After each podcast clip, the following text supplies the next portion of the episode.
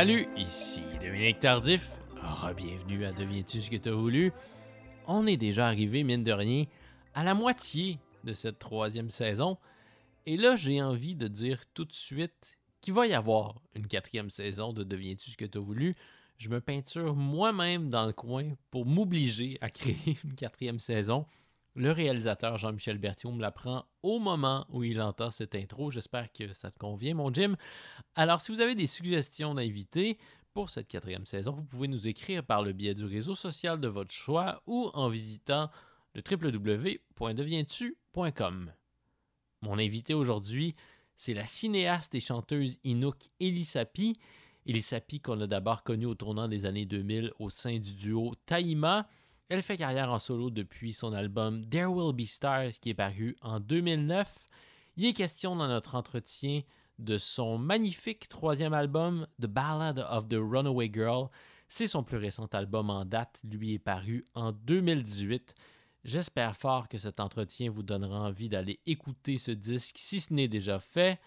Notre rencontre a eu lieu en mars dernier Elisapi a vécu une fin d'année 2020 éprouvante parce que, comme plusieurs artistes, comme plusieurs militants autochtones, elle a beaucoup contribué à tenter de faire émerger un peu de lumière de la mort tragique de Joyce Echaquan.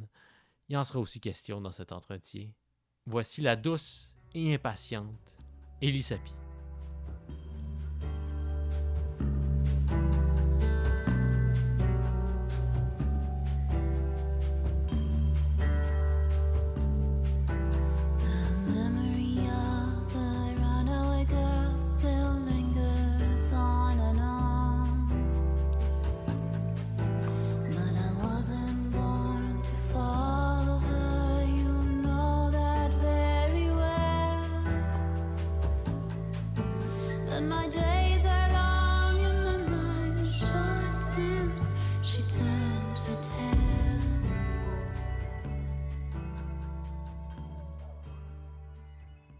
T'aimes le studio, oui? Mais je, je rêve d'avoir un espace. Ça fait un an là, que je devais commencer à composer des chansons.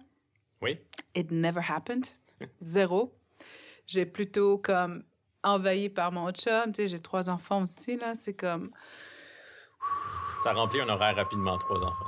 Ouais, mais c'est surtout cet automne, ça a été assez intense, hein, Oui. avec euh, tout ce qui est arrivé. Et alors, j'ai finalement, j'ai, j'étais un peu brûlée déjà, mais là, je suis juste comme en train de finir quelques dossiers, des collabos que j'ai remis à- en disant, Ah, ça, je vais faire ça une nouvelle année.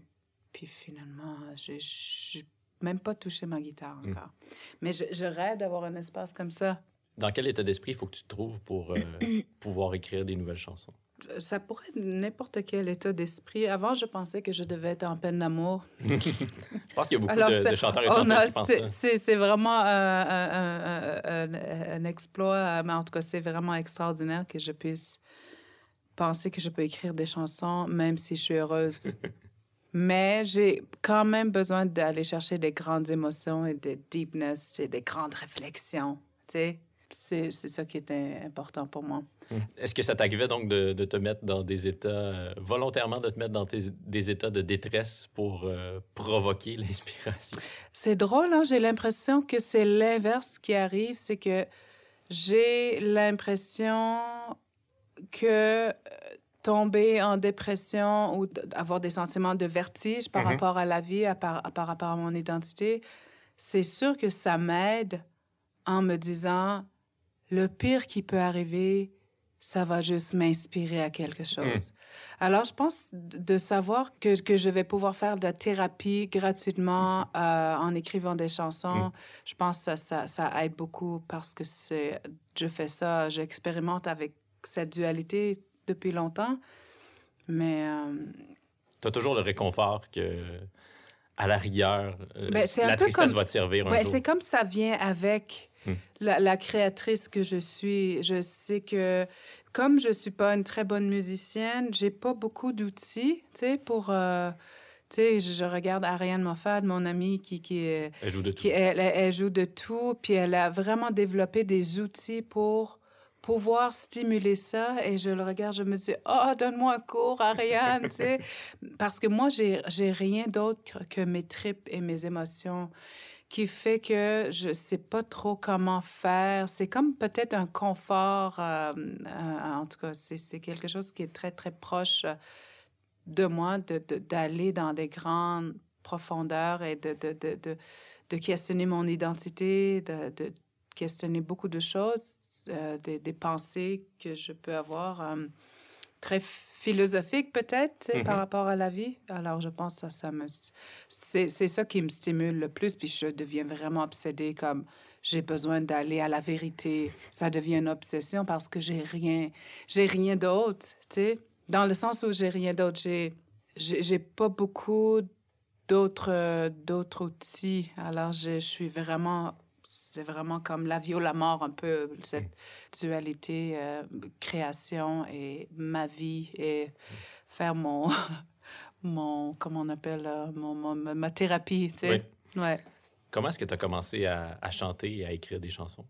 J'ai commencé à chanter depuis que je suis tout petite. Euh, évidemment, dans mon petit village à Saint-Louis, il y avait loin de 800 personnes quand mmh. j'étais, je sais même pas si c'était de 800 personnes, mais un petit village vraiment au nord, nord, nord. Euh, c'est comme le, toit du Québec, tu mmh. sais, si tu regardes euh, la Hudson Strait. Euh, c'est là d'où je viens et c'est très collé vers le Nunavut, en face de Nunavik, ce parti-là, ma région qui est au Québec d'ailleurs. Oui. En face de mon village, il y a le territoire qui s'appelle le Nunavut maintenant. Alors, on est très proche de, On a une histoire assez fascinante au niveau du territoire où on a toujours côtoyé ces gens-là qui ont vraiment un autre dialecte, qui, ont vraiment, qui sont dans un autre territoire complètement vers les terres de Baffin.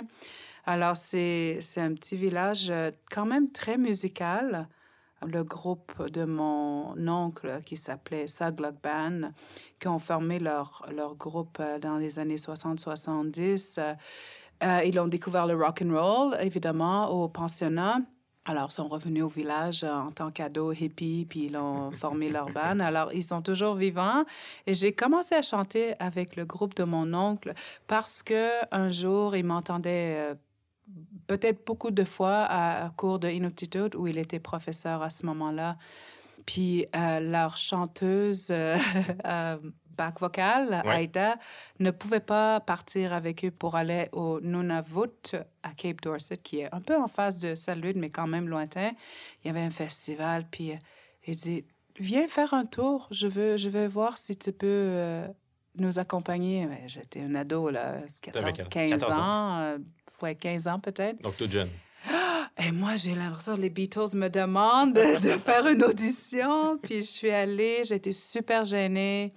Alors, on n'entend presque pas ma voix. Alors, c'est un peu commencé comme ça, mais quand j'étais petite, on allait à, à l'église anglicane du, du, village parce qu'on a été chrétianisé. Alors, il existe euh, bien sûr le, les hymn songs, les chansons euh, qui sont très différents de la musique euh, catholique.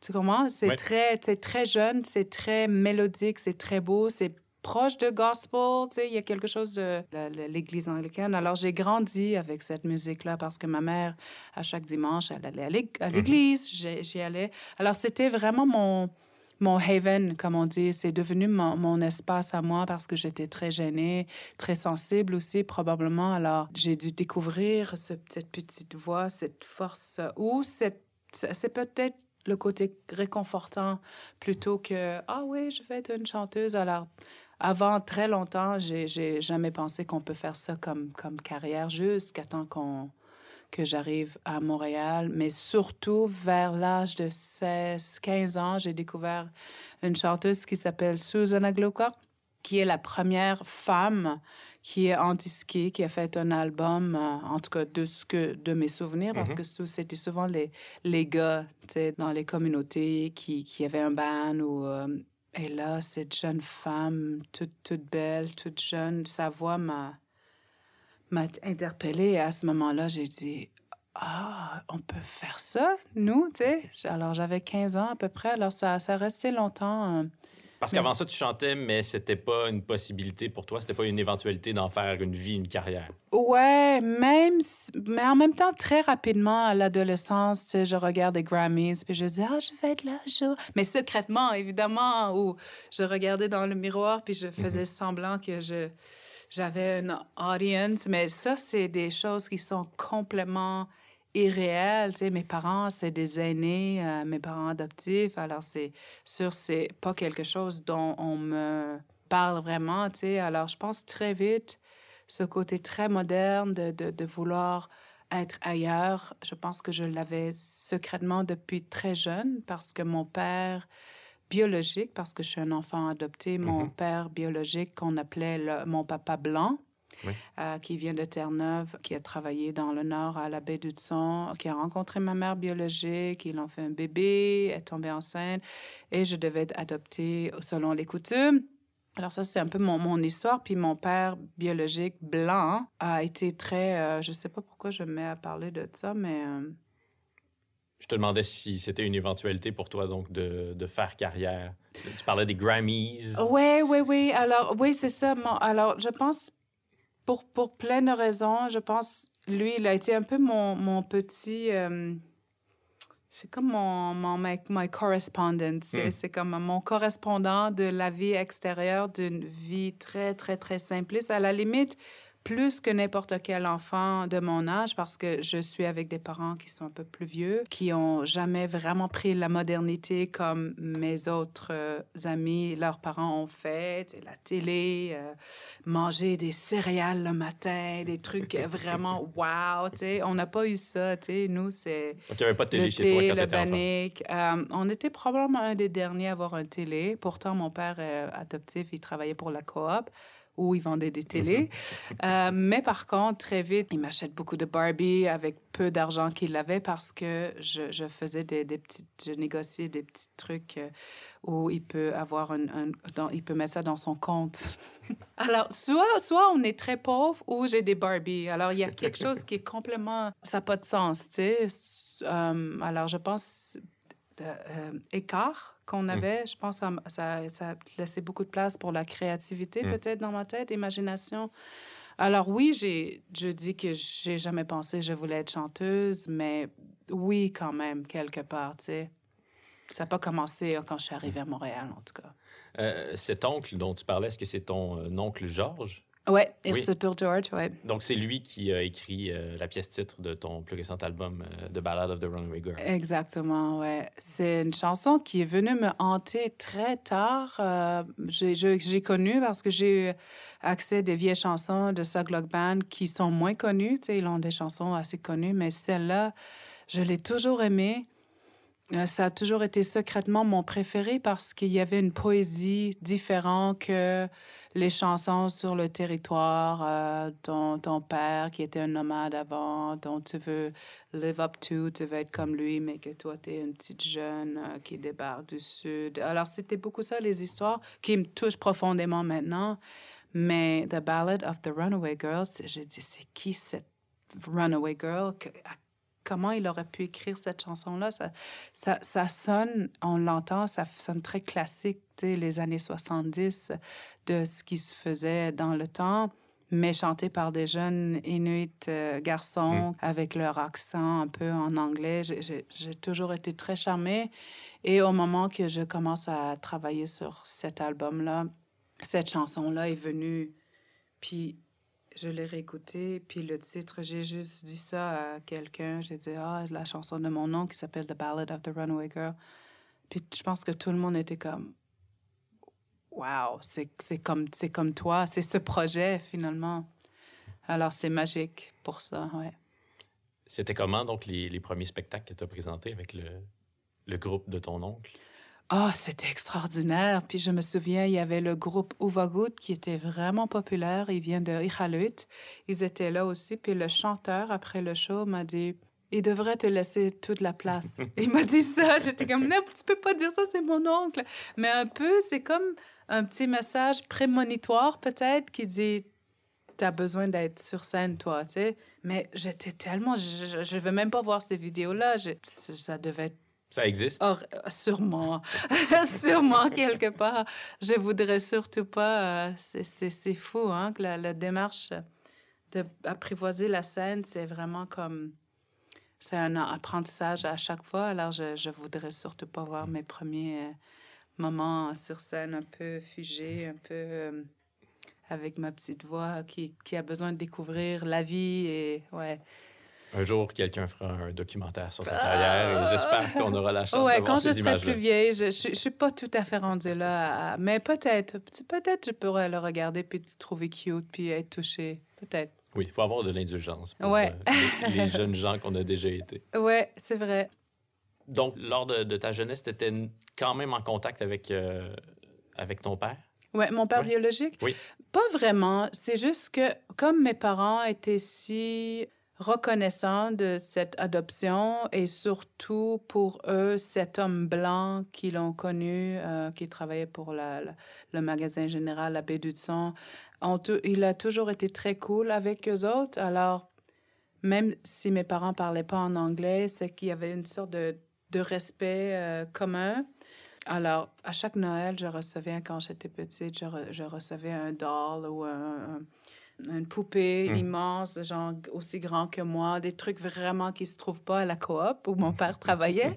tu sais, alors c'était toujours ce moment que j'attendais, puis c'était le cadeau de Ah, c'est c'est de ton papa blanc. À tata, là, on l'appelait le grand-papa Mm. parce qu'il était grand. Puis, euh, alors, ouais, j'ai eu ce. Apparemment, il est venu euh, retourner, euh, j'imagine, je l'ai revu quand j'étais petite, probablement même pas qua- quatre ans. Et il a essayé de chanter une chanson qui est un hymn song, probablement que je connaissais en anglais, parce qu'on a aussi les versions en Inutito qui ont Mhm. été traduites. Et euh, ça a l'air que j'ai j'ai fait une crise. Je voulais pas être avec lui parce que pour moi, c'est... Tu sais, dans le temps, là, on avait, à part les professeurs, puis peut-être une infirmière ou un- un- quelqu'un du gouvernement, il n'y avait pas beaucoup de blancs, Mm. tu sais, des allochtones qu'on dit maintenant. Alors, je pense que j'étais vraiment intimidée, j'avais peur de lui. Puis probablement aussi, il, dit, il disait tout le temps, c'est parce que je chante tellement mal que j'étais effrayée avec cette chanson-là. Je voulais être impressionnée parce qu'on, je, je pense qu'il savait que j'aimais beaucoup chanter. Ou on, on- on lui a probablement dit, ah, elle aime beaucoup des chansons euh, de l'Église ou euh, une colombe est partie en voyage que j'apprends à l'école, euh, que j'ai chanté très longtemps à ma mère parce qu'elle trouvait ça vraiment exotique, tu sais, des chansons en français que j'apprends à l'école. Vous appreniez à l'école des chansons de Céline Dion? Ben, en tout cas, je- ben oui, Richard Séguin, à René Simard, c'était un de mes premiers cassettes euh, que j'ai eu quand j'étais petite. Je sais pas pourquoi, mais un de mes profs a, a reçu ça puis a dit OK, c'est alors René Simard et Nathalie Simard. Tourne la page. Ah ouais, mais je m'en rappelle pas trop des, des, des chansons. C'est peut-être pas si grave que ça. En, en tout respect pour René et Nathalie. la page, ouais, sûrement, ouais. Comment est-ce que tu as pris la décision de déménager à Montréal? Est-ce que c'était pour étudier le, le journalisme? Oui, au départ, c'était ça, mais je pense que c'était surtout juste de partir. C'est une sorte de fuite que j'avais besoin de faire. The Runaway que- Girl. The Runaway Girl, exactement. C'était ce sentiment-là, en tout cas. Je sais que c'était pas ça parce que je- n'importe quel jeune a besoin de, de voyager, découvrir. Mais dans mon cas, comme j'étais quand même très vite, aussitôt que j'étais prêt ado, c'était moi qui gérais la maison. tu sais. Je cuisinais pour mon père. euh, ma mère m'a donné beaucoup de responsabilités comme ça, mais aussi parce que je voulais. J'avais pas le choix. Pour créer un monde qui se peut, pour moi, il a fallu que Mm. je prenne toute cette place-là. Parce que tes parents étaient un peu plus vieux?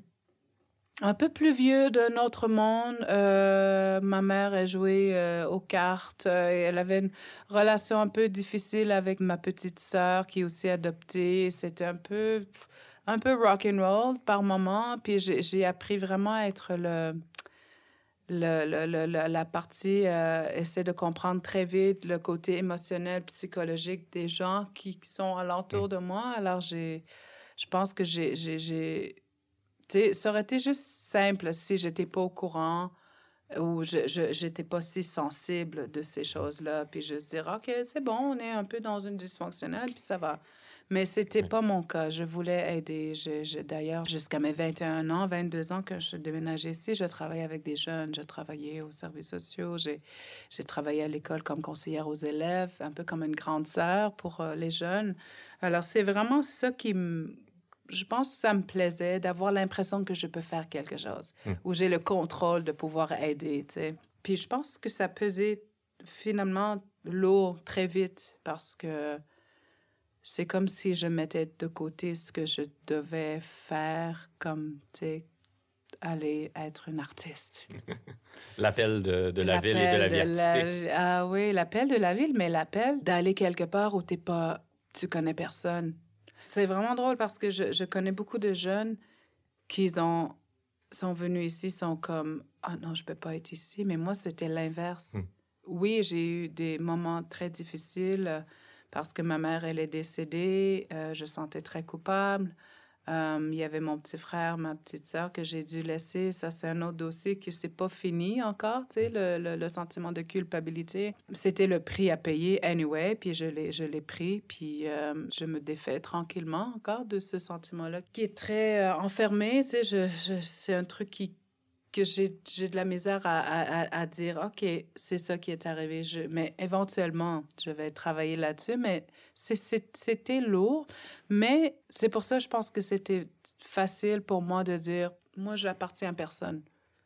Tu sais, je suis indépendante, j'ai besoin de personne. Alors, ce, ce sentiment-là, c'est cool, mais je pense que quand j'ai fait l'album The Ballad of the Runaway Girl, c'est de réaliser que je peux pas passer ma vie à à mettre des choses dans une boîte puis dire ah ça va j'ai pas besoin d'aide j'ai gravement besoin d'aide à ce moment de lâcher prise de accepter que j'ai des failles déjà que j'ai plein de choses que j'ai dû faire. Alors pour moi c'est cet album là qui a permis de comprendre et analyser tout ça que j'ai besoin des gens tu sais parce qu'à Saluite, forcément, je devine que la petite Elisapie, tout le monde la connaissait. Ben oui, ben oui, j'ai grandi. Euh, mais c'est ça aussi que j'ai réalisé, autant qu'il y a des souvenirs frustrants. Ma mère qui invite ses chummies euh, d'aller jouer aux cartes, un peu le gambling, là, mm-hmm.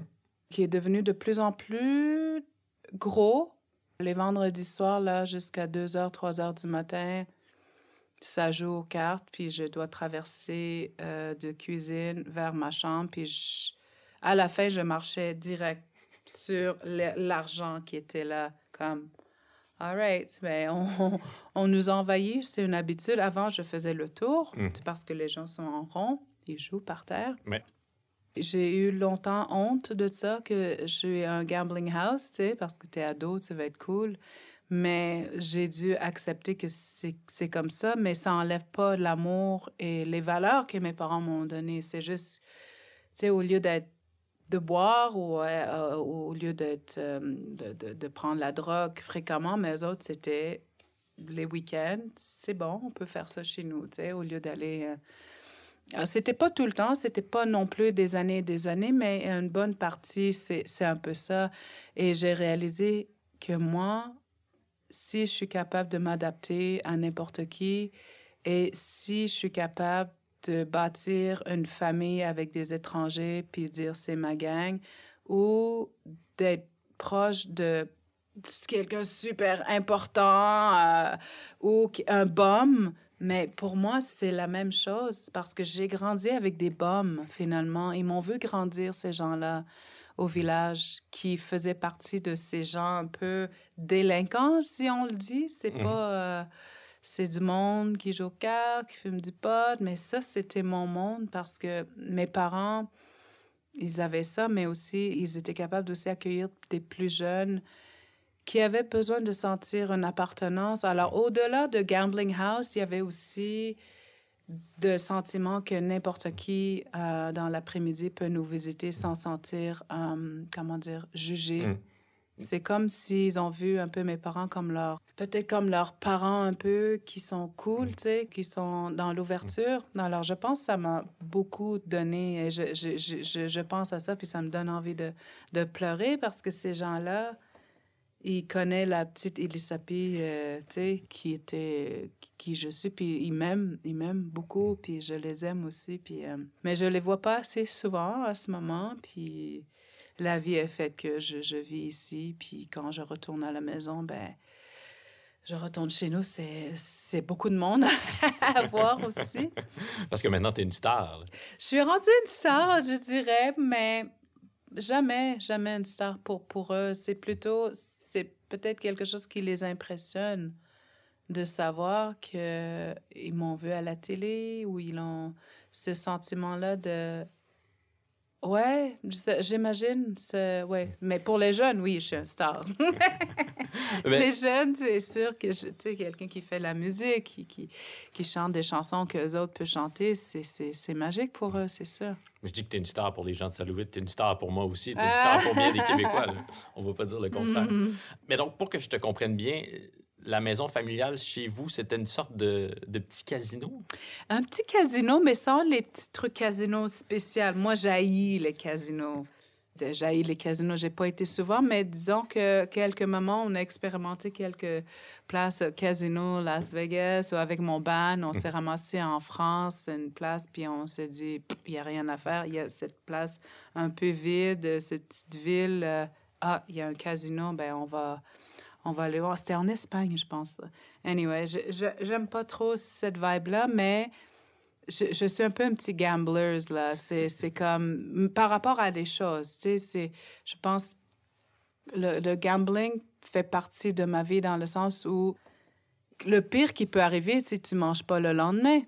Tu sais, quand tu as ça, quand tu es jeune, ben ça te suit quand même beaucoup, tu sais. Alors, c'est à, à, ce moment, ça me sert dans le sens où j'ai pas cette insécurité énorme quand je dois faire des grosses décisions ou est-ce que je suis prêt à perdre ce truc-là pour la valeur de, de, sentir euh, respecté, euh, écouté ou mon projet que je veux faire, je veux le faire de cette manière-là. Puis est-ce que je fais beaucoup de compromis ou pas? Alors, de juger ça, je suis, je suis très vite comme, too bad. S'ils si, veulent pas, mais ben, ils veulent pas, c'est pas grave. Alors, ce sentiment-là, c'est où j'aime ça quand, quand on risque certains trucs. C'est, je pense que c'est ça qui garde euh, excitant ma vie, tu sais, de dire Ah, je peux peut-être peut-être perdre quelque chose ou, ou pas. Tu sais, de, de, jouer avec ça, je pense que ça fait partie de ma. Pas juste la chanteuse en moi, mais la, la, la, la productrice peut-être en moi ou, euh, ouais, la. J'aimerais que les gens voient comment tes yeux s'allument quand tu prononces le mot risque. je risque. Je suis vraiment une peureuse. Euh, vraiment, je je, je, je peux pas, je peux pas euh, aller euh, glisser avec mes enfants. Je peux pas aller dans un, les manèges. Je, hmm. je peux pas. j'ai peur de On ça. On va pas te croiser à la ronde cet été. Oh non non non. J'ai déjà essayé de rentrer dans le truc pour bébé, le petit train. Oui. J'ai eu peur. c'est pour te dire, là. Alors, je suis pas cette maman-là qui est comme Ah ouais! On s'en va faire du bungee.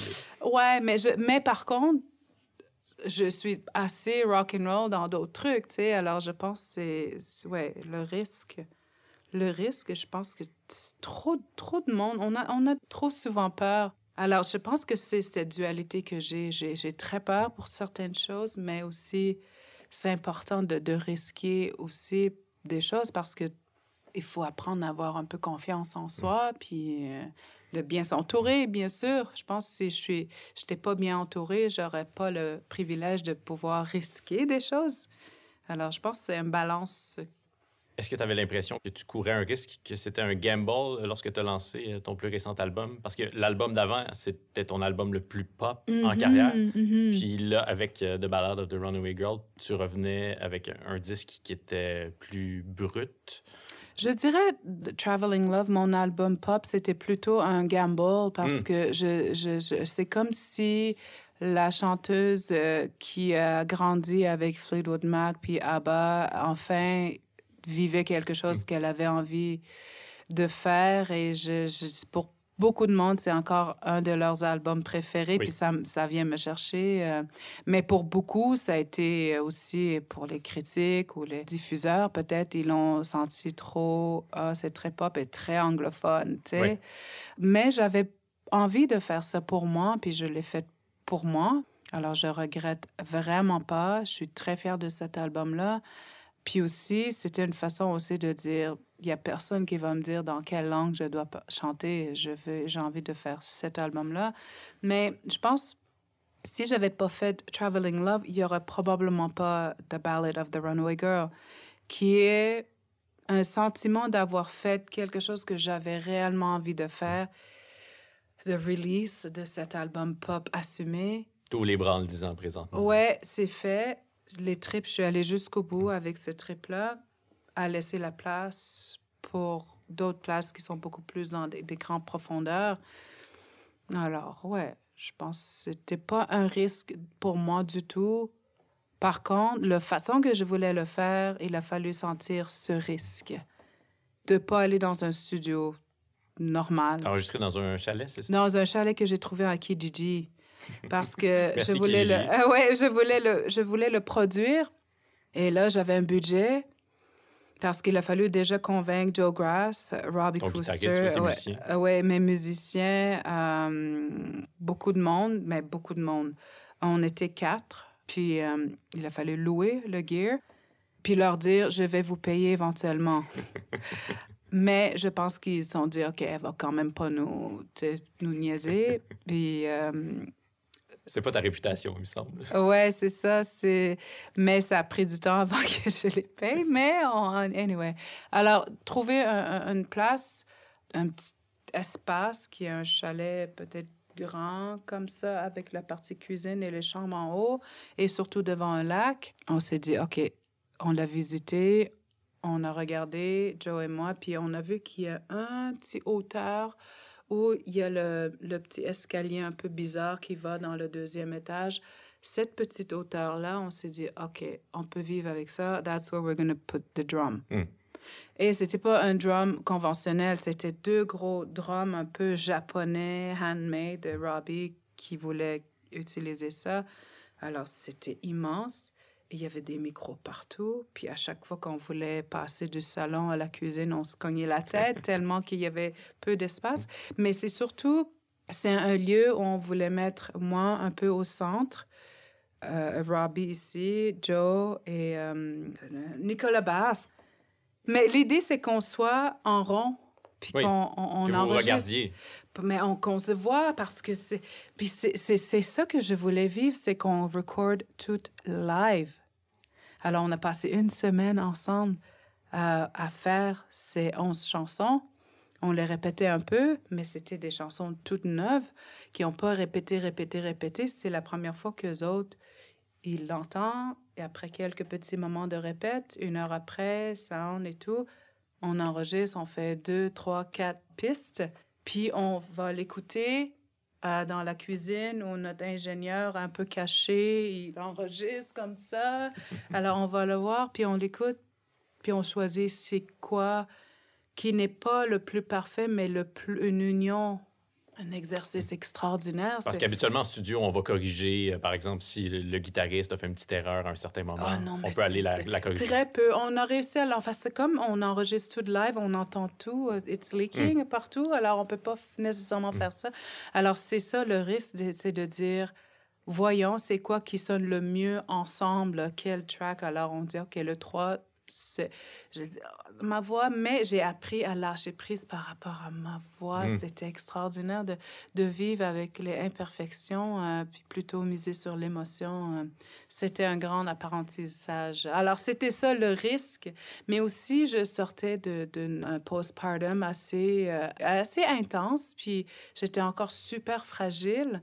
Alors, pour moindre de trucs, j'avais peur. Je me mettais à être super euh, comme ça, là. Mhm. Alors, c'est comme si ce sentiment-là côtoyait avec la musique et les chansons très profondes, très remplies euh, d'émotions. Des chansons chargées, oui. chargé, ouais.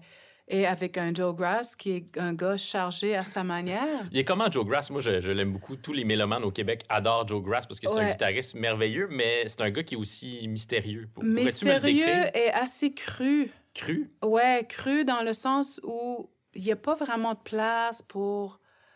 Ah ouais, OK, c'est comme... Il, est... il aime pas être dans le hmm. confort. Et moi qui étais postpartum, fragile, avec lui, des fois, c'était comme... Mais c'est ça qui a fait l'union d'une, euh, comment dire, euh, il a une fragilité dans le sens où il, il, il aime ça être proche du risque musicalement, euh, sentir qu'on ne mise pas la perfection, mais plutôt sauter au bon moment quand il faut. Alors, il m'a beaucoup appris. moi, là, Joe, c'est, il y a vraiment une, une chimie que je peux pas vraiment essayer de comprendre qu'est-ce qui est arrivé parce que Joe Grass, un musicien extraordinaire, très doué, avec une fille aussi fragile que j'étais à ce moment-là, je pense pas qu'il l'a réalisé, mais je pense qu'il y avait quelque chose, on n'avait pas envie de trop analyser et parler de ça, hmm. et plutôt laisser la place à, la musique pour que la musique fasse le job que ça a besoin de faire. Alors, c'était vraiment des mélanges euh, étranges et scary pour moi, mais il y avait quelque chose d'absolument thrilling, comme tu dis, tout que tu vois dans les yeux, c'est ce sentiment de, de risque, puis euh, d'être insécure, mais devoir très rapidement dire OK, you got this, vas-y. Parce que c'est vraiment insécurisant pour un non-musicien d'être entouré des musiciens aussi talentueux et qui font aussi, qui font partie des, des artistes et des musiciens qui jouent avec des artistes extraordinaires, vrais, talentueux, euh, qui sont pas juste dans la musique pop. Euh, on enregistre, c'est comme sont, ils font vraiment des beaux projets. Joe euh, Grass joue avec Patrick Watson. Notamment. Exactement, Robbie aussi, Nicolas avec Plants and Animals, et plein d'autres projets. Alors, je pense qu'il y avait une réelle chimie, puis c'est une belle expérience, ouais. Donc, c'était où ce, ce, magnifique chalet? On était dans les à Lac Mécantic, à hmm. Lac Elmer, un petit chalet par hasard. Qui, le, gars qu'on a visité, il s'appelle Tom, a travaillé longtemps dans le Nord avec les Inuits. Alors, quand je suis arrivée, il y avait un couteau de femme, un holo. Puis on lui a dit, it's weird, mais on, veut, j'en veux enregistrer aussi un lieu où, où ce qui n'est pas un studio. Il était comme, OK, interesting. Mais c'est surtout que ça coûtait moins cher que plein d'autres places que j'avais vu. Mais la place qu'on l'a visitée, on a dit, on est bien. C'est juste familier, assez. Euh, la vue était magnifique. Il y avait un bon feeling. Mais c'est surtout que je sais qu'il n'y a pas une tonne de personnes qui ont été là puis qu'il y avait quelque chose de conventionnel, tu sais. Dans la dernière chanson de, de cet album-là, euh, qui s'intitule Ton vieux nom, mm-hmm. tu chantes sur la baie, j'ai brisé les lois, un seul incendie. On n'est pas venu au monde pour se consacrer à la misère. Les maisons qui logent et nourrissent, je les ai démolies. Faut bien donner une chance à la lumière. Les maisons qui logent. Est-ce que je t'ai euh, mal cité? Euh, oui, je pense qu'il y a le deuxième, troisième, ça s'appelle. Qu'est-ce que tu as dit? Les maisons qui logent et nourrissent. Est-ce que c'est ça? les maisons qui. Euh, sur la baie, j'ai brisé les lois, un seul incendie. On n'est pas venu au monde se consacrer à la misère. Les maisons qui logeaient nos vices, je les ai démolis. C'est pas ça. Attends, Les maisons qui logent et eh, J'oublie mes paroles. ça, se voit, ça se voit que ça fait un an que je les... Les maisons qui ont... Qui logent nos vices? Novice. C'est ça. C'est ça, novice. Les maisons. Euh, en fait, j'écoutais la chanson, puis j'essayais de transcrire moi-même le texte. Et là, j'ai fait cette erreur d'aller voir dans Google. Et euh, je, vais, je vais devoir le, le, le, le, les maisons qui logeaient novices, qui logeaient novices. Qui logeaient novices. Oui. Démolies, oui. Merci, mais ça m'a permis de, de faire chanter. Donc, c'est merveilleux.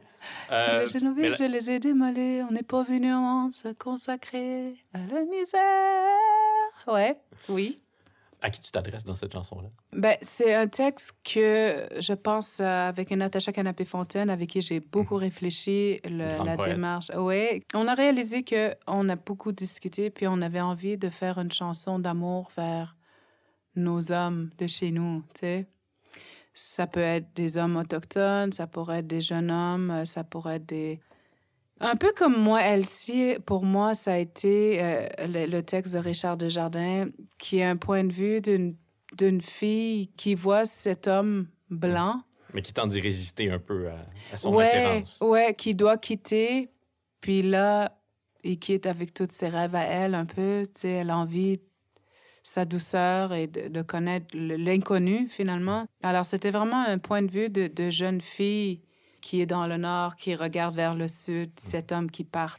Alors je, je pense que c'était juste normal que on fait l'inverse, puis on est la femme qui regarde vers le nord, tu sais. Alors, j'avais, je trouvais qu'il y avait quelque chose de vraiment touchant, inspirant.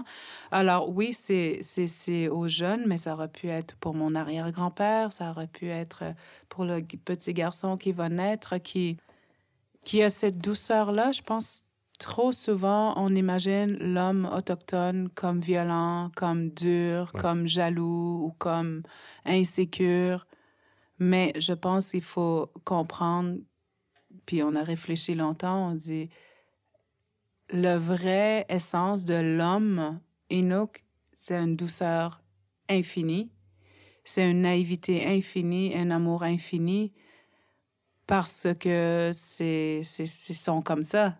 Mais elle a dit la même affaire par rapport à Her Indian Boys, tu sais. Il y a quelque chose qu'on voit pas assez souvent. Puis moi, je l'ai vécu. Je l'ai vécu avec mon père. Je l'ai vécu avec plein de monde. Il y a une tendresse incroyable. On est très colleux. On est... C'est juste nos, nos misères, nos grandes peines collectives ont tellement été dures pour, pour les hommes mm. qui fait que ils ont l'impression qu'il faut qu'ils gardent cette vulnérabilité, cette douceur à côté pour essayer d'avoir l'air tough. Mais on le sait très bien quand on les regarde ou quand on est amoureux d'eux, ils ont une tendresse incroyable. Et on avait envie de parler de ça. C'est tellement important de, de, de, montrer ça aussi. Ouais. Donner une chance à la lumière. Mm-hmm. Qu'est-ce que ça veut dire? Donner une chance à la lumière, my God. On vient d'un territoire, en tout cas dans le nord, où il y a beaucoup de noirceur l'hiver. Mais il y a aussi beaucoup de lumière. Le printemps, c'est 24 heures de lumière jusqu'à début, mi-juin, dépendamment où tu es. Puis, on, on, a été guidé très longtemps par la lumière, tu sais. Alors, je pense qu'il faut, il faut donner une chance parce qu'il y a beaucoup, j'ai beaucoup de cousins qui sont suicidés, qui sont morts parce qu'on a oublié de leur rappeler qu'ils sont des lumières eux-mêmes, tu sais. Qu'il faut qu'ils cherchent la lumière. Alors, c'est comme si on a besoin de se faire rappeler, de, de se faire donner de l'espoir. Puis euh, je pense que le temps va régler tout ça. Je pense qu'il faut qu'on ait le temps des générations à venir de, de guérir. C'est pas quelque chose. Euh, un être humain qui a vécu des traumatismes prend toute sa vie pour essayer de guérir de ça. Même s'ils sont bien, ça, ça reste, ils sont marqués. Alors, c'est la même chose chez nous. Je pense que ça, c'est souvent, on nous dit, ouais, mais là, à un moment donné, là, il faut que tu passes à autre chose, tu sais. Oui. non, mais c'est vraiment des, des, générations de. Oui, c'est pas aussi simple que ça. Tu sais, quand tu penses à, à ma mère adoptive, qui, mes parents sont décédés maintenant, puis c'est. Ils ont grandi dans l'églou à chaque fois qu'il y avait euh, quelqu'un de, de, gouvernement qui débarquait, un, un, je sais pas, quelqu'un qui travaillait euh, qui allaient dans le nord, euh, des gens du gouvernement, whatever.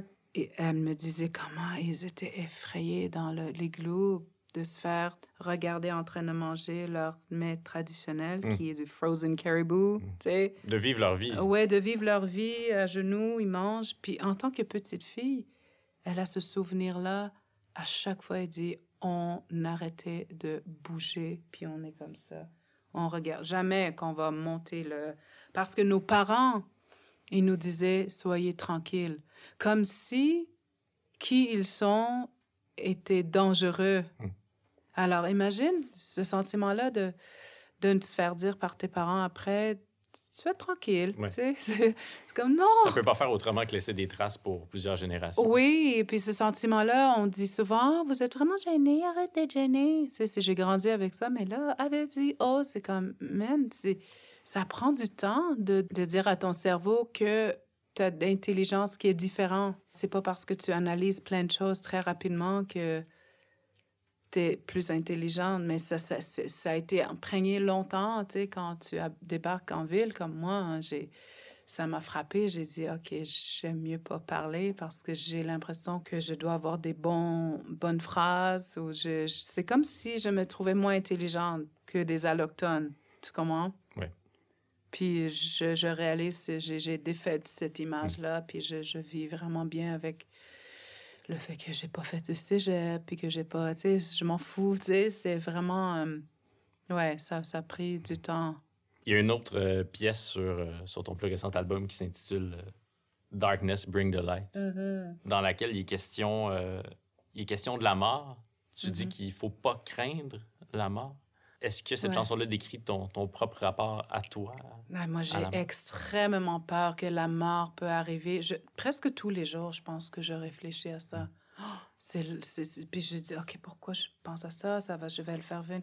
C'est comme si je suis pas angoissée par rapport à ça, mais sûrement ça a dû être quelque chose qui m'a marqué, d'avoir perdu mon père, euh, Elijah, avec qui j'étais très, très proche, mon père adoptif. Il Je prenais soin de lui et c'était mon, mon, petit papa qui était silencieux, qui a vécu des, des drames dans sa vie, euh, qui était un pas orphelin, mais en tout cas il avait un, un, beau-père qui était un peu pas si gentil avec lui. Alors, il était servant toute sa vie. Alors, il me touchait profondément.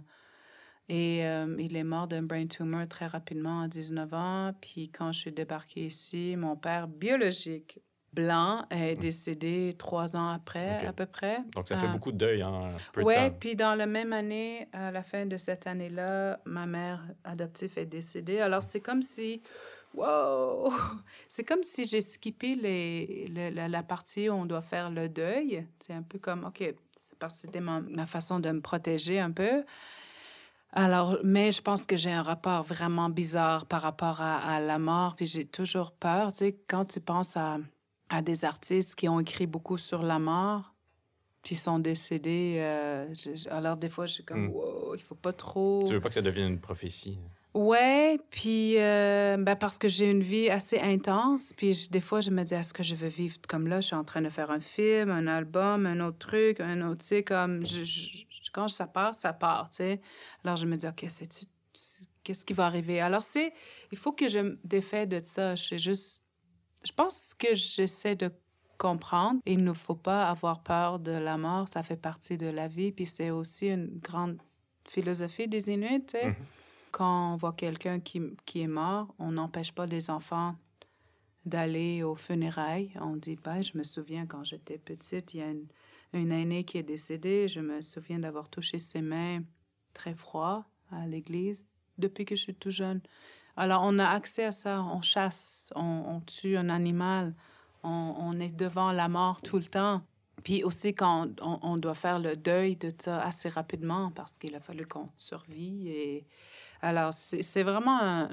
Puis surtout, comme je l'explique dans Darkness Bring the Light, euh, la mort de mon papa, euh, il faut pas avoir peur parce que il vit en toi, mon, mon fils. Alors, mes, mes, mes, deux fils, ils ont les deux les noms de mes papas. Hmm. L'autre était Douglas, Nalak Douglas, mais aussi l'autre s'appelle Tayara, aussi Elijah. Alors, c'est mes petits papas. Alors, c'est comme ça qu'on conserve euh, l'être humain, l'esprit. On les... Moi, j'ai quatre noms. Alors, j'ai quatre femmes en moi. Alors, je suis, depuis que je suis tout petite, je suis, euh, je suis la femme d'eux, je suis la grand-mère d'eux, je suis la mère d'eux, parce qu'on me voit vraiment comme une extension de cet être qui est mort ou... Euh, alors, c'est vraiment... On n'est jamais mort, finalement. Alors, il faut... Ouais.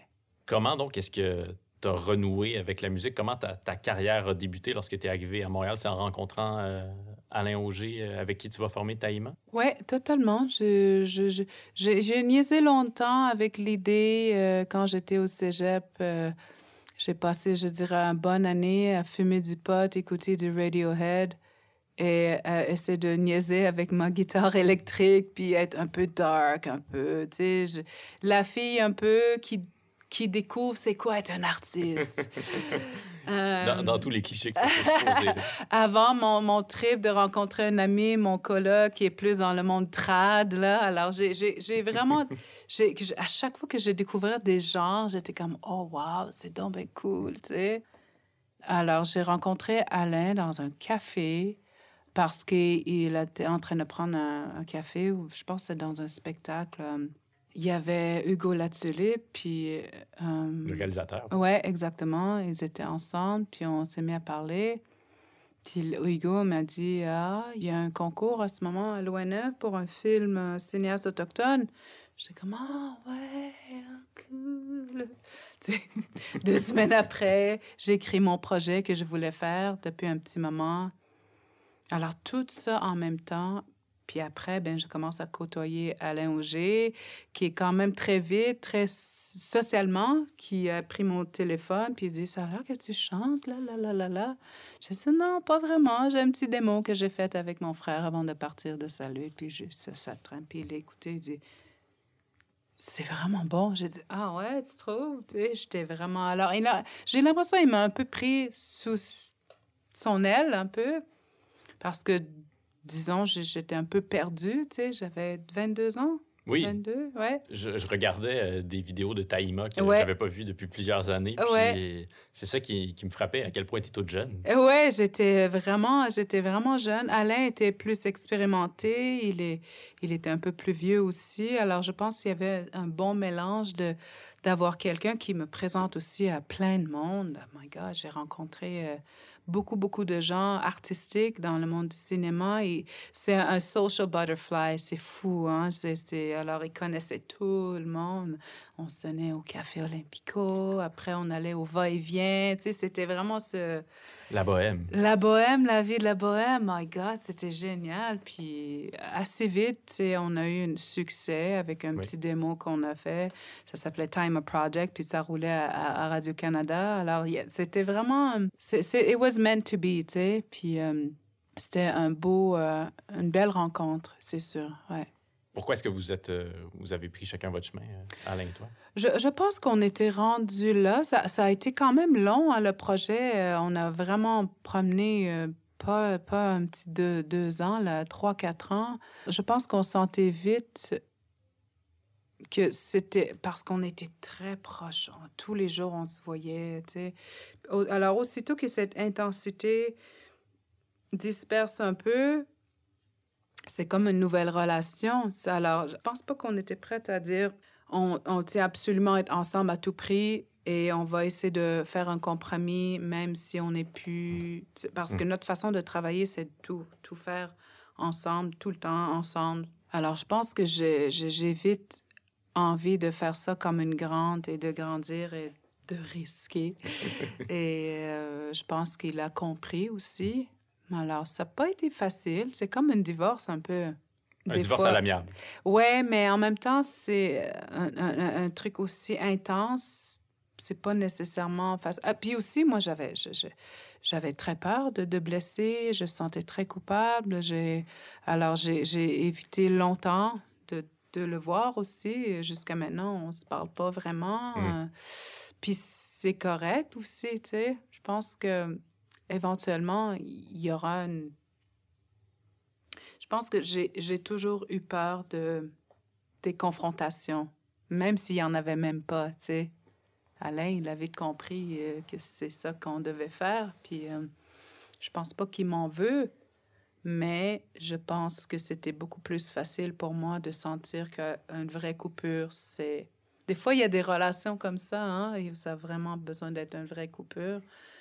Alors, c'était le cas. Hmm. Ouais.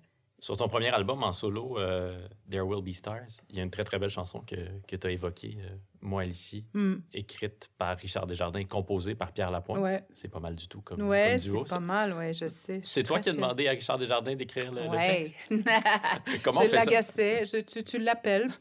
Allô, Richard? Jusqu'à temps qu'il soit euh, au bon... Je pense que c'était mon troisième appel, ou peut-être deuxième j'ai réussi à avoir son numéro de téléphone parce qu'on a déjà collaboré pour un spectacle euh, présence autochtone. Alors, il savait qui j'étais. Mm-hmm. Euh, je l'ai côtoyé euh, dans le temps de la fin de Time Up, puis j'ai comme j'ai fait un, remarque Puis j'ai dit, ah, j'aime trop ton nom, ton, ton nez. Sais, comment. dit ça, Richard je, je suis vraiment, j'étais vraiment jeune et très admiratif, un peu flirty, mais pas flirty, euh, juste comme es un roi pour hmm. moi, tu es comme un, un, dieu, mais de manière cool parce qu'il connaît déjà l'honneur. Alors je pense qu'il y a cet humour-là. Alors j'ai juste dit, j'aime ton portrait de ton nez ou quelque chose de stupide comme ça. Puis dire, ah ouais, euh, je pense que ça l'a marqué. C'était sans doute pas la première personne qui lui parlait de, de son nez. Là. il devait en être conscient avant. Exactement. Puis j'ai beaucoup écouté sa musique, j'ai voyagé euh, beaucoup avec sa musique. Puis je me disais, oh, une chance que je parle le français, je comprends le français. Imagine, j'aurais raté toute cette poésie. Puis le côté, encore une fois, qui vient me chercher, c'est son côté vrai, hmm. part of the des crottés, là, tu sais, comme écrit dans ses chansons ou les, les bombes. C'est comme, il y avait quelque chose qui, qui venait me chercher. C'est très rock and roll, tu sais, si tu y penses, là. Alors, je l'ai appelé. À un moment donné, il dit Ah, je suis beaucoup dans mon euh, forêt boréale, puis je suis beaucoup occupé. Non, ça va. Je l'ai rappelé, puis là, il était, je sais pas où, en Gaspésie, en train de pêcher euh, entre ses, ses concerts solo. Et il était de bonne humeur. Puis après, il me dit Qu'est-ce que tu veux? Il me dit ça. J'étais comme Oh shit, ok, je pense qu'il est en train d'ouvrir à l'idée. Puis j'ai dit Regarde, Richard, si tu as un, un, bout de un ligne, whatever, que tu as jeté à la poubelle, je peux-tu l'avoir puis partir avec ça? Un peu comme. tu sais, j'étais un peu naïve, là. Tes poubelles sont mes trésors. Ouais, la bohème en moi est comme, ah oui, je vais faire quelque chose avec ça. finalement, et, il dit non pour vrai qu'est-ce est-ce que tu peux m'envoyer quelques trucs? Puis j'ai pas ce souvenir là d'avoir envoyé des pistes mais ça a l'air que oui il est parti avec ça puis quelques semaines après durant l'été je reçois ça au moment que je m'en allais faire du, du vélo avec mon ex le, papa de ma fille puis euh, on le lit puis je suis comme mais c'est c'est tombé long là je, je vais je peux pas chanter ça.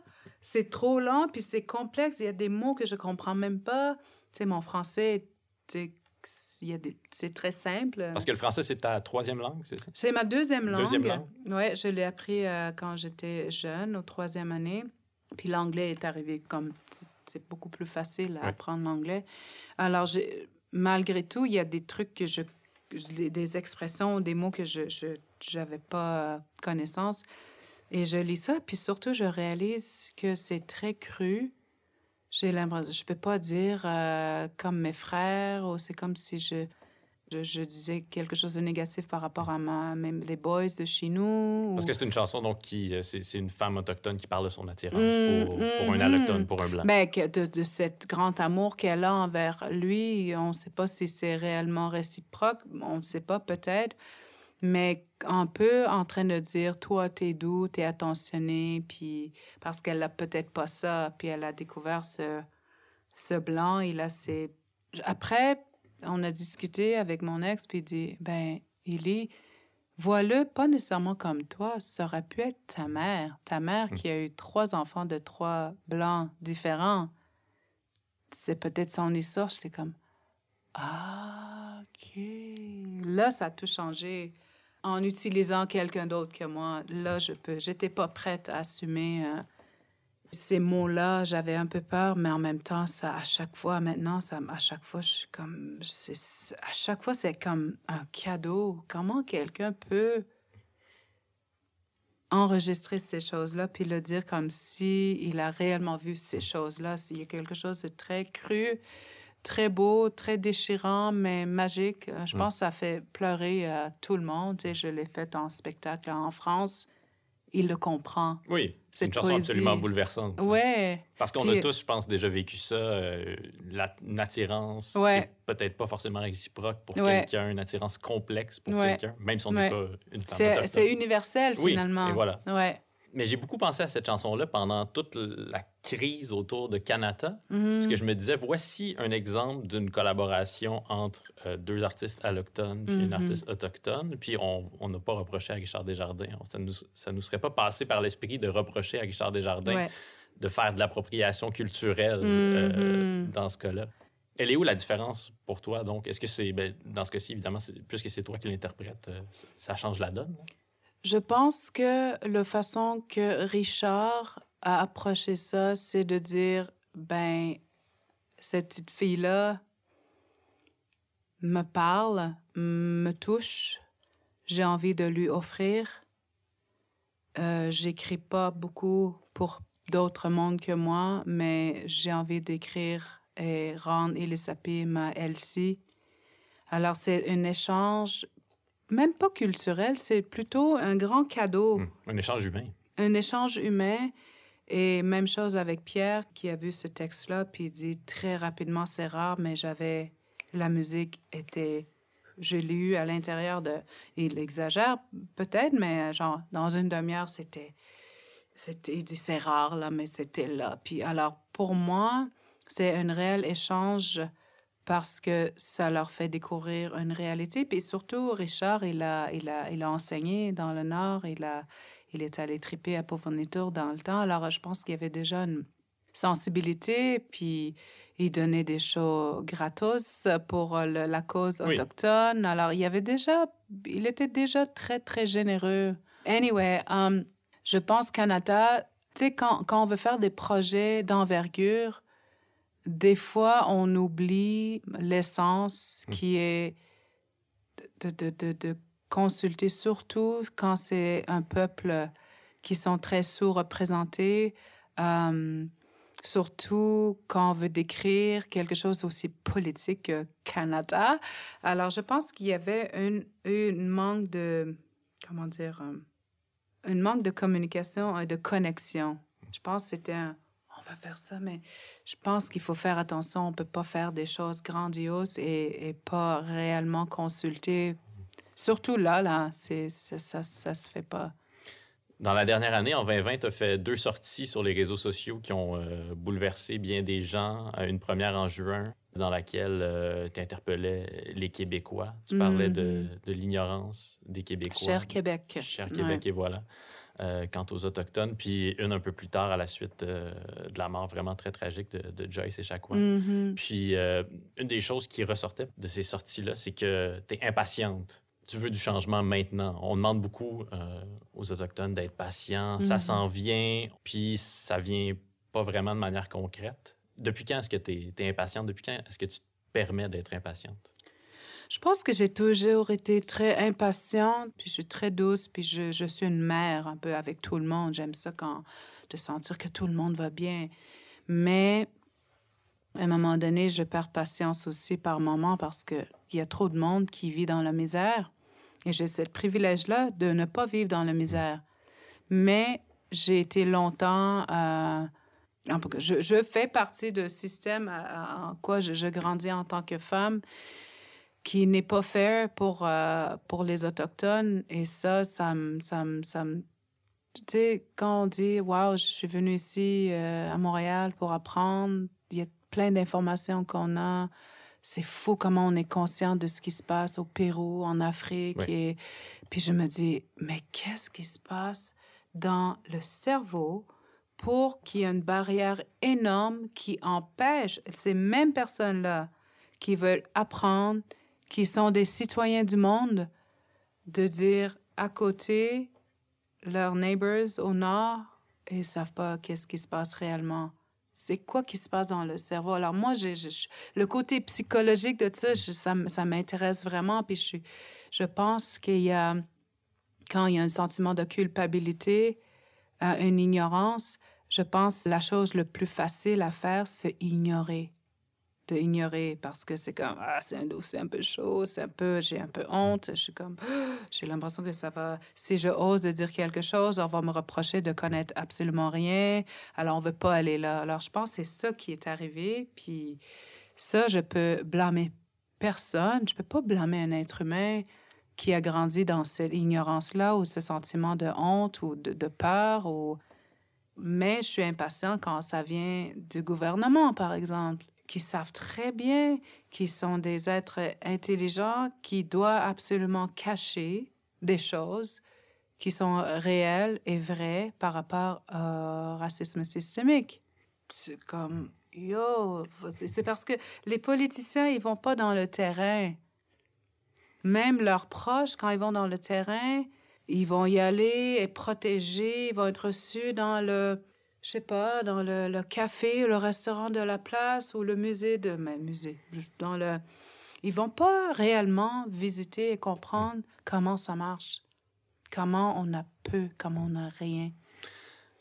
Est-ce que tu as souvent eu l'impression que les médias québécois euh, attendaient de toi que tu rassures les Allochtones, que tu nous dises qu'on n'est pas si pire que ça?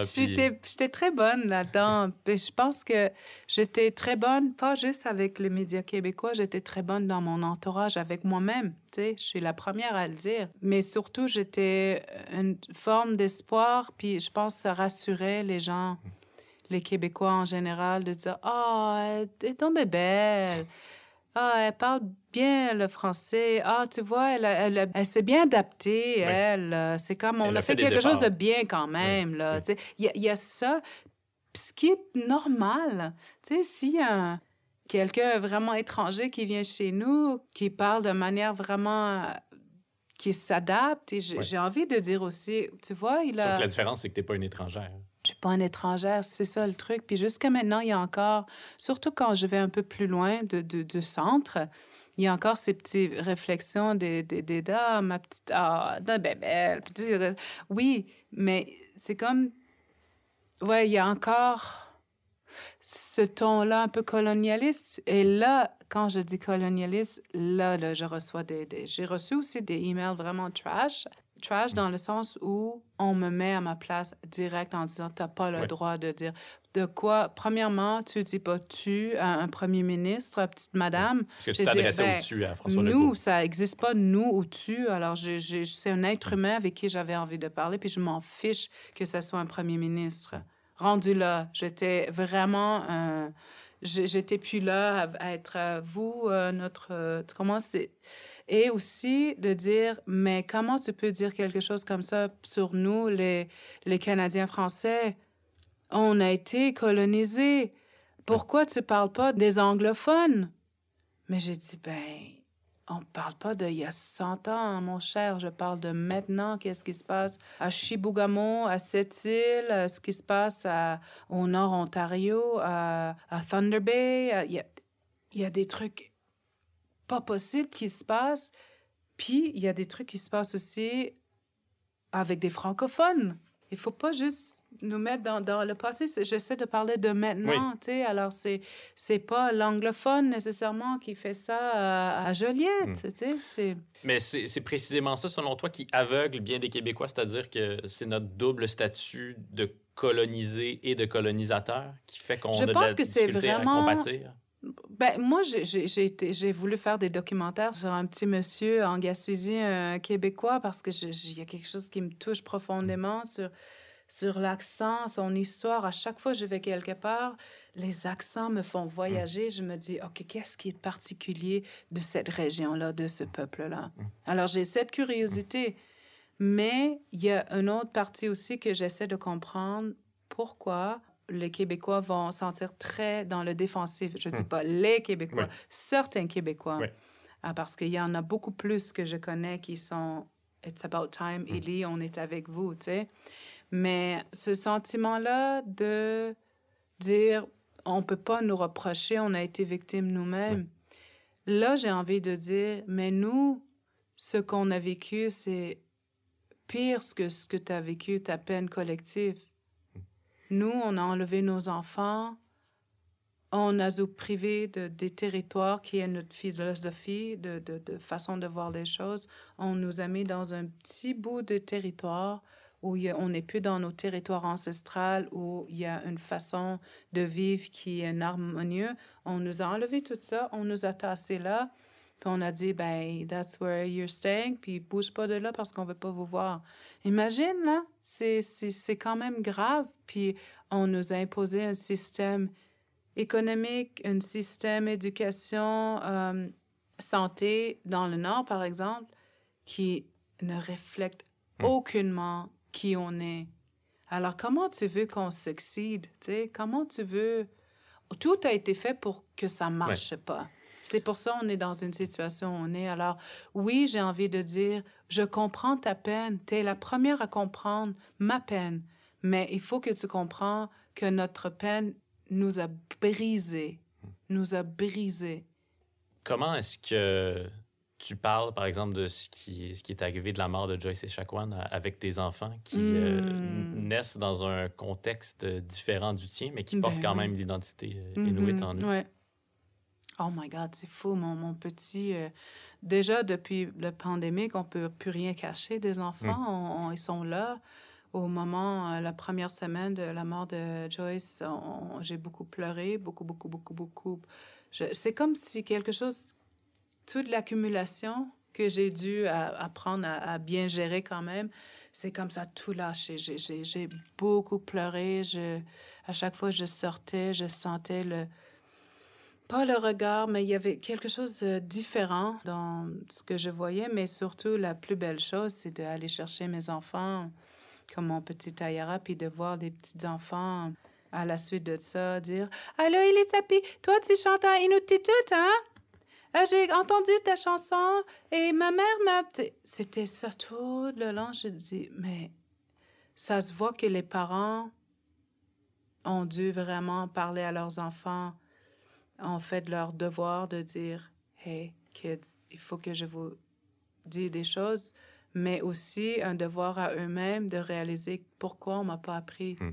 Pourquoi mes parents m'ont pas parlé de ça? C'est ça qui est le plus choquant. Ah, c'est, j'ai des amis euh, que, que j'ai vus euh, durant l'été aussi, qui, après la lettre que j'avais mis euh, pour la fête nationale des Autochtones le 21 juin, il y a une amie qui a dit J'ai honte. Et elle, pleurait vraiment, puis elle dit Ce qui me rend le plus enragée, c'est je suis fâchée avec mon père. Tu sais, pourquoi il m'a pas donné plus d'informations? Pourtant, il était ami avec un autochtone, puis c'est comme si on m'a caché quelque chose, puis je, je, vis avec cette honte-là, qui n'est pas juste par rapport à moi, mais mes parents sont, sont, sont là-dedans aussi. Alors j'ai dit, mais tu sais quoi? J'ai dit à mon ami, il y a une chose qu'il faut jamais que tu oublies. Au moment que tu es honnête et tu, nous, tu me dis ça, il n'y a plus de peine. On a, on a tellement de peine, on a tellement de misère là, chez nous, que ça, là, c'est la dernière chose qui va me choquer. Quelqu'un qui me dit je m'excuse, euh, j'ai honte. C'est la plus belle chose que je peux entendre à la limite, Alors je lui dis, si une aînée était là, elle te prendrait dans ses bras, elle te laisserait pleurer. Parce que c'est ta peine aussi. C'est une peine ce que tu ressens, cette honte. Alors c'est ça qu'on doit faire, c'est on doit, on doit s'échanger puis réaliser qu'on est tous des êtres humains puis arrêter d'avoir cette fossé-là. Mmh. Ouais.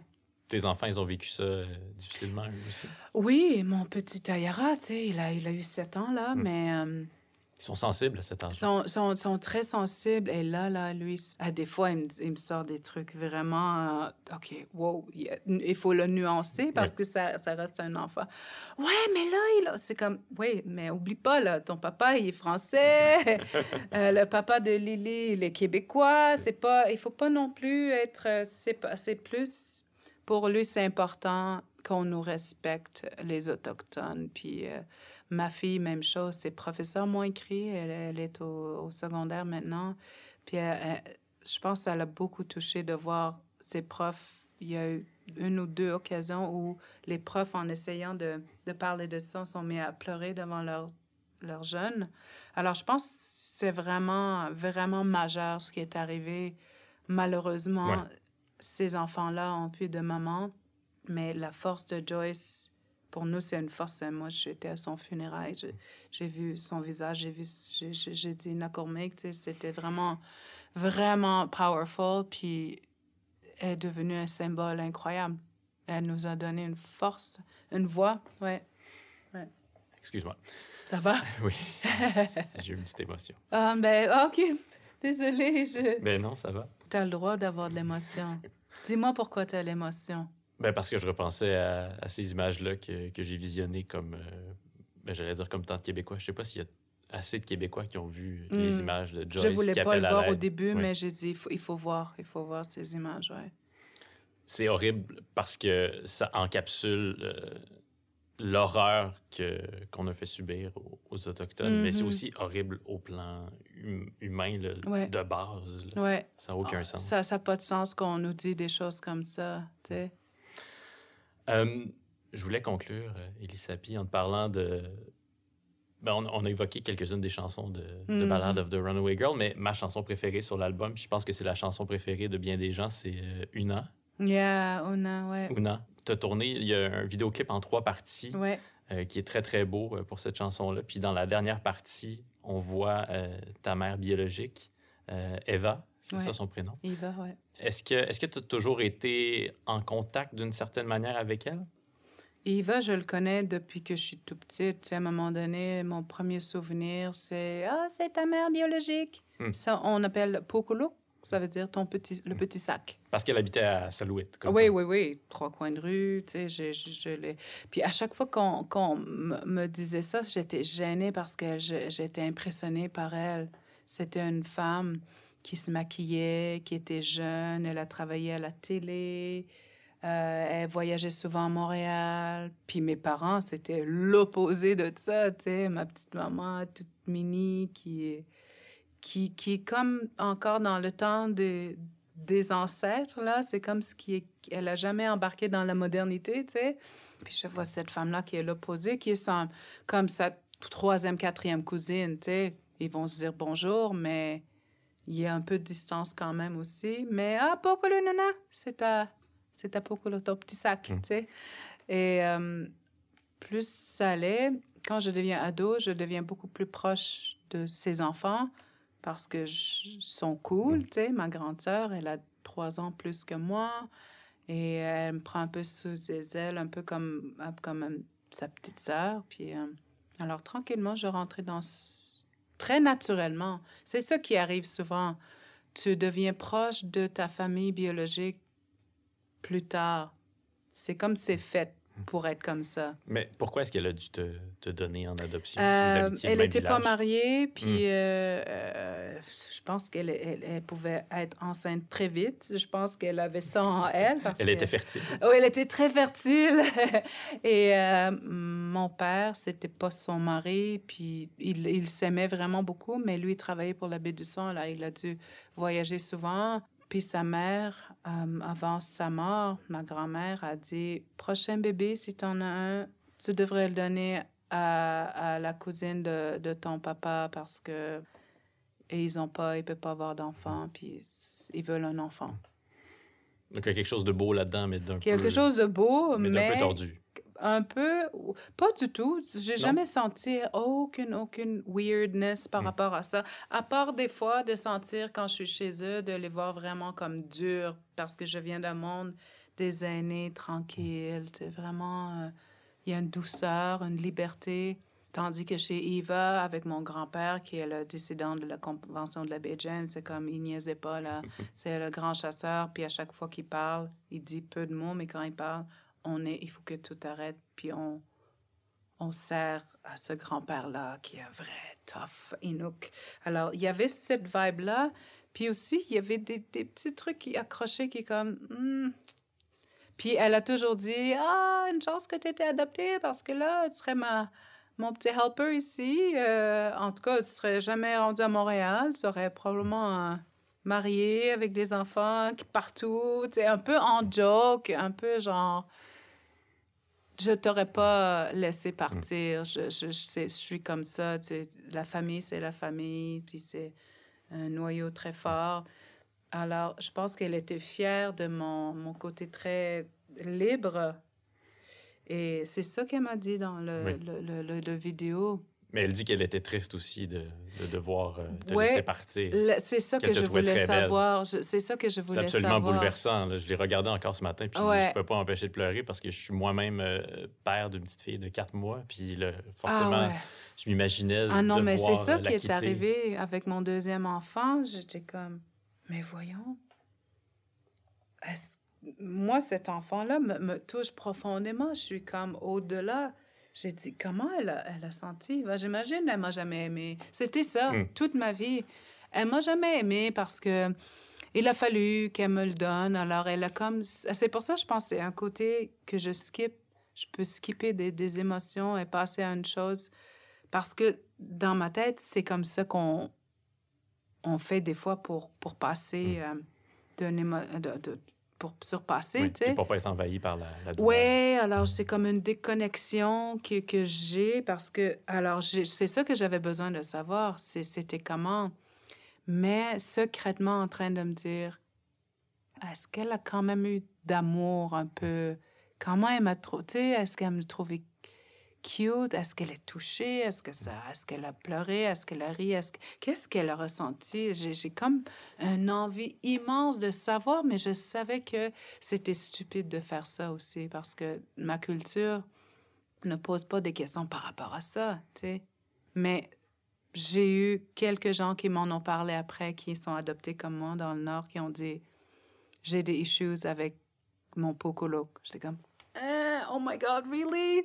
Mais il y en a encore qui vont jamais poser ces questions-là parce que, tu moi, je pense que c'est ça. Je pense le fait d'être artiste, et il y a, je peux me permettre ça, alors pourquoi pas, Mais ça me prenait une caméra. Oui. Je ne pouvais pas le faire sans, sans tout seul, one-on-one, mais jamais. Je n'aurais pas arrivé si j'ai pas décidé de dire, ah, c'est pour une vidéo. Puis on la voit donc dans le clip, elle, pleure à chaudes larmes. Puis vous prenez dans vos bras. Elle, te dit qu'elle t'aime. Ouais, elle m'a dit qu'elle m'a trouvée belle. Elle aimait regarder mes yeux, puis qu'elle euh, m'a parlé quand j'étais née. Puis en tout cas, elle, me dit beaucoup d'autres choses aussi qu'on n'a pas nécessairement montré, mais c'est là que j'ai probablement pleuré une pleure le plus vrai et profond de toutes les pleurs que j'ai faites dans ma vie, tu sais c'est le vrai. C'est comme si tu sens que ça, ça touche, là. Ça part du ventre, là. Je dis, OK, c'est ça que j'avais besoin de faire. Quel genre de relation tu as avec elle aujourd'hui, avec Isa? C'est drôle, hein, parce que ça fait un mois que je vais lui envoyer un, sweatshirt à moi, puis je C'est comme si... je ne l'ai pas appelée pour sa fête, elle m'appelle pas pour sa fête, mais je lui souhaite du bonheur, mais c'est comme si on est très indépendant, mais quand on se voit, il y a une grande, grande, grande affinité incroyable. Mais je n'ai pas besoin de l'appeler. De souvent, euh, je suis très privée, tu sais, par rapport à ces choses-là. Puis j'ai appris à vivre avec ça, mais j'aimerais ça avoir une meilleure relation, être beaucoup plus présente pour elle. Mais en même temps, elle ne demande pas nécessairement ça non plus, tu sais. Je pense qu'elle m'aime, puis je sais qu'elle m'aime profondément. Je le ressens maintenant, puis euh, ouais. Mais c'est chill, je l'aime, puis on se ressemble beaucoup. On est deux intenses. Une très belle femme. Ah, mais ben, merci. Mais elle, elle est très, euh, elle est très intense. C'est une elle, elle peut pleurer pour, pour elle est profondément touchée. Elle est très avenante. Elle, je pense qu'il y a quelque chose. Elle est très drôle aussi.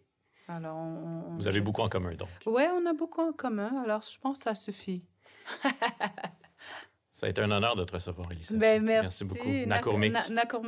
Nakormitor, vraiment, ça, ça, ça fait du bien de, de jaser. Puis je suis contente, je t'ai fait pleurer un petit peu. Un petit peu. Un petit peu. merci. Merci.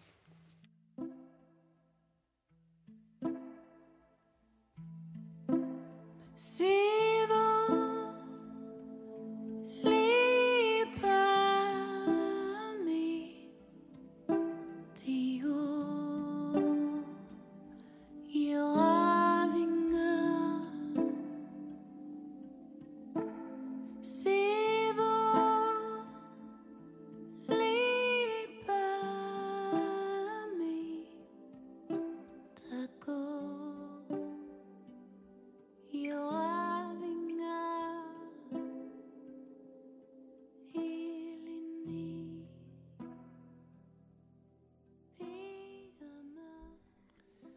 Et oui, Elisapi m'a fait pleurer. Elle m'a fait un peu pleurer en me parlant de Joyce et Chacuan. Il y a une vérité, il y a une intensité chez Elisapi qui m'émeut beaucoup. Les plus attentifs parmi vous l'ont sans doute déjà remarqué, j'ai été ému au point où j'ai oublié de poser une question assez importante à Elisapi. J'ai oublié de lui demander Elisapi, deviens-tu ce que tu as voulu Alors j'espère que vous m'en tiendrez pas rigueur. J'ose imaginer que vous comprenez que mon oubli témoigne surtout d'à quel point j'ai été absorbé par les propos souvent bouleversants, toujours inspirants de mon invité. J'ai très hâte d'entendre de nouvelles chansons d'Elisapi, mais je vous invite en attendant à lire Wapke. C'est un recueil de nouvelles, le premier recueil de nouvelles d'anticipation entièrement écrit par des auteurs, des autrices autochtones. C'est un livre dirigé par Michel Jean, qui est récemment paru aux éditions Stanquier, et Elisapi y signe un très beau texte. Deviens-tu ce que tu as voulu et monté et réalisé par Jean-Michel Berthiaume? Merci à Anatole pour la tonne de Daniel Boucher, à Jean-Guillaume Blais pour le visuel et à Vincent Blain du studio Madame Wood. N'hésitez pas à nous laisser une bonne note ou un commentaire sur Apple Podcast. C'est la meilleure manière de contribuer au rayonnement de ce balado. Je m'appelle Dominique Tardif. Je vous donne rendez-vous la semaine prochaine et je vous souhaite d'ici là de devenir ce que vous voulez.